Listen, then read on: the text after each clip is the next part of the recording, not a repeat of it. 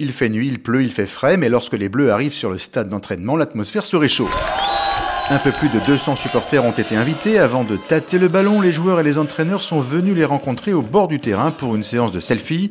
Tom est venu de loin, il voulait vivre cet au revoir en forme de soutien. C'est important avant qu'ils partent pour la Coupe du Monde, euh, pouvoir les voir une dernière fois et puis euh, leur montrer euh, notre soutien. Alors là par exemple Didier Deschamps vient nous voir, c'est assez émouvant pour vous? Ah bah oui tout à fait, ouais, bah oui, d'avoir un double champion du monde comme ça qui est à quelques mètres et qui fait des photos, des autographes, bah oui c'est super impressionnant. Parmi ces supporters qui ont bravé la pluie, il y a de nombreux membres de l'association Les Irrésistibles Français qui accompagnent les Bleus partout dans le monde. La grande majorité ne fera pas le voyage au Qatar, Tom non plus, mais pas question pour lui de boycotter la Coupe du Monde, surtout quand la France jouera. Bah, je travaille donc c'est compliqué d'y aller, mais je les supporterai de la maison sans problème. Pour cet au revoir un peu particulier à Clairefontaine, les supporters avaient déployé de très grands drapeaux et sorti les grosses caisses. Ils souhaitaient, je cite, mettre l'ambiance comme au Stade de France.